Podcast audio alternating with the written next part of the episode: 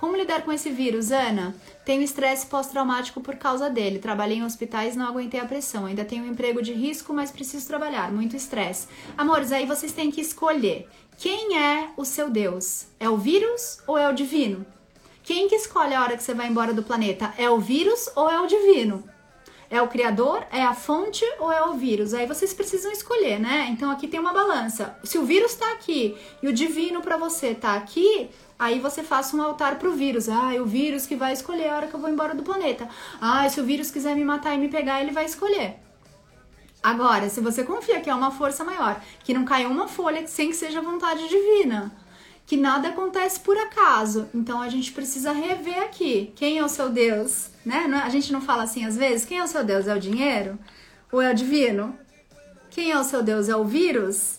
ou é o divino? Porque você só vai embora quando você tiver que ir com o consenso do seu eu sou, que é você junto à fonte, da fonte de todas as fontes, de tudo que é e de tudo que há. Então, ou eu confio nesse divino, nesse criador, nesse universo, nessa fonte, ou eu faço o meu altar para um vírus. Um vírus que, diga-se de passagem, se você olhar muito bem, com discernimento, as pesquisas, você vai ver que morreram muito poucas pessoas com relação aos anos anteriores. Ok? Então, assim, só vai embora do planeta quem tem que ir embora do planeta. E se você tiver que ir embora do planeta e você usar máscara e acha que a máscara te tá, tá te protegendo, que não sair de casa tá te protegendo, você tá, um, no módulo de sobrevivência. E dois, se você tiver que ir embora, amores, você vai embora de outro jeito. Compreende? Então você pode sim ficar morrendo de medo e ficar em módulo de sobrevivência e ficar pirada dentro de casa, é um direito seu. Mas você também pode falar: peraí, mas quem que manda nessa bagaça aqui? É Deus ou é o vírus?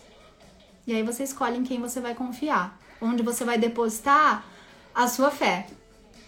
Para quem que você está rezando? Em quem que você tem pensado? Olha só, o seu Deus é aquele no qual você pensa a maior parte do seu dia. Quem é o seu Deus? É o seu trabalho? É o seu chefe? É o seu boleto? É o seu problema? É o vírus? Quem é o seu Deus? É por isso que a gente vai fazer o pensar consciente, porque aquele no qual você passa uma, a maior parte do seu dia pensando é o seu Deus. Quem é o seu Deus? Tem um monte de gente que está fazendo do vírus o Deus. Seu Deus pode ser a alegria, pode ser a confiança, pode ser a certeza absoluta de que o universo trabalha só o tempo todo ao seu favor, pode ser o seu sistema imunológico, pode ser a sua abundância, pode ser todas as coisas. Quem é o seu Deus? Rosana,